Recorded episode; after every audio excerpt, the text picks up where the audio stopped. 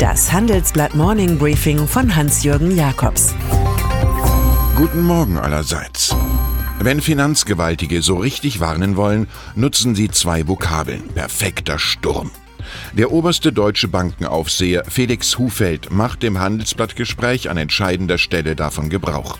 Wir haben anekdotische Hinweise, dass einige Bankinstitute die Kreditbedingungen aufweichen, sagt der Chef der BaFin.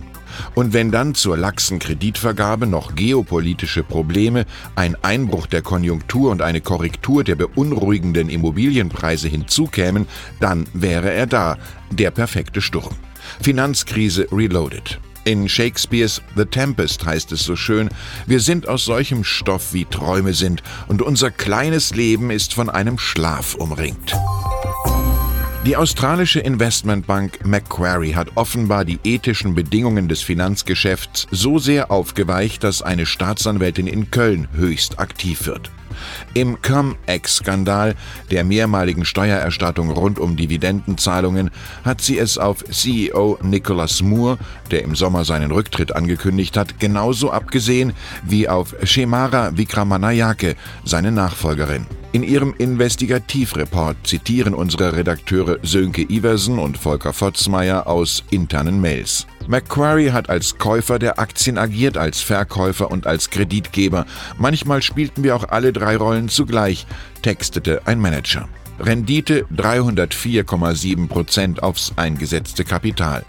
Heute sind die Geschäfte verboten und es läuft ein Ordnungswidrigkeitenverfahren gegen die Australier, die schon 100 Millionen Euro Steuern, Zinsen und Bußgeld zahlen mussten.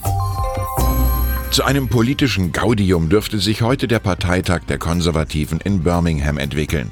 Es treten an Premierministerin Theresa May, die weiter mit der EU-Kommission über den Ausstieg aus der Union verhandeln will und vielleicht deshalb stets betont, sie wolle auch den Brexit, und auf der anderen Seite befindet sich ihr einstiger Außenminister Boris Johnson, Wortschmied und Unruhestifter, der per Interview angekündigt hat, Mays Brexit-Plan sei absurd und geistesgestört. Gar nicht absurd ist, dass Johnson Premier werden will.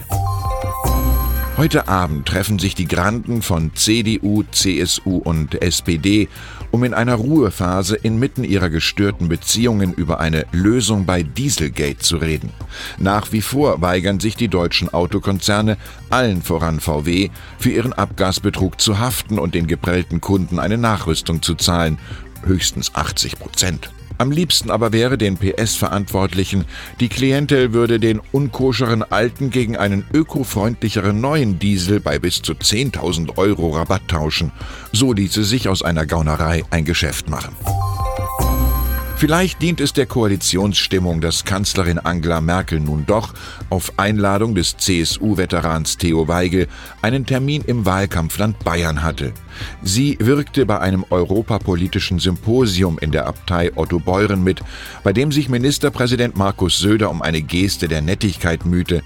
Herzlich willkommen in Bayern, Frau Bundeskanzlerin. Reden aber soll Merkel in den zwei Wochen bis zur Landtagswahl auf keinen Fall im Freistaat, findet die CSU. Die Regierungsparteien von Berlin definieren sich über das Ausmaß des Abstands, den sie voneinander nehmen. Fluchtreflexe der Wähler werden erfolgreich ignoriert. Bei ThyssenKrupp in Essen hoffen sie auf Ruhe nach den Chaosmonaten, in denen der Konzern erst den CEO und dann den Aufsichtsratschef verlor, wohl aber seine streitenden Gesellschafter behielt. Jetzt ist Ex-Finanzchef Guido Kerkhoff erster Manager im Haus, nachdem er die Kontrolleure von der Aufspaltung in Materials, Stahlhandel und Industrial Anlagenautozulieferer Aufzüge überzeugte.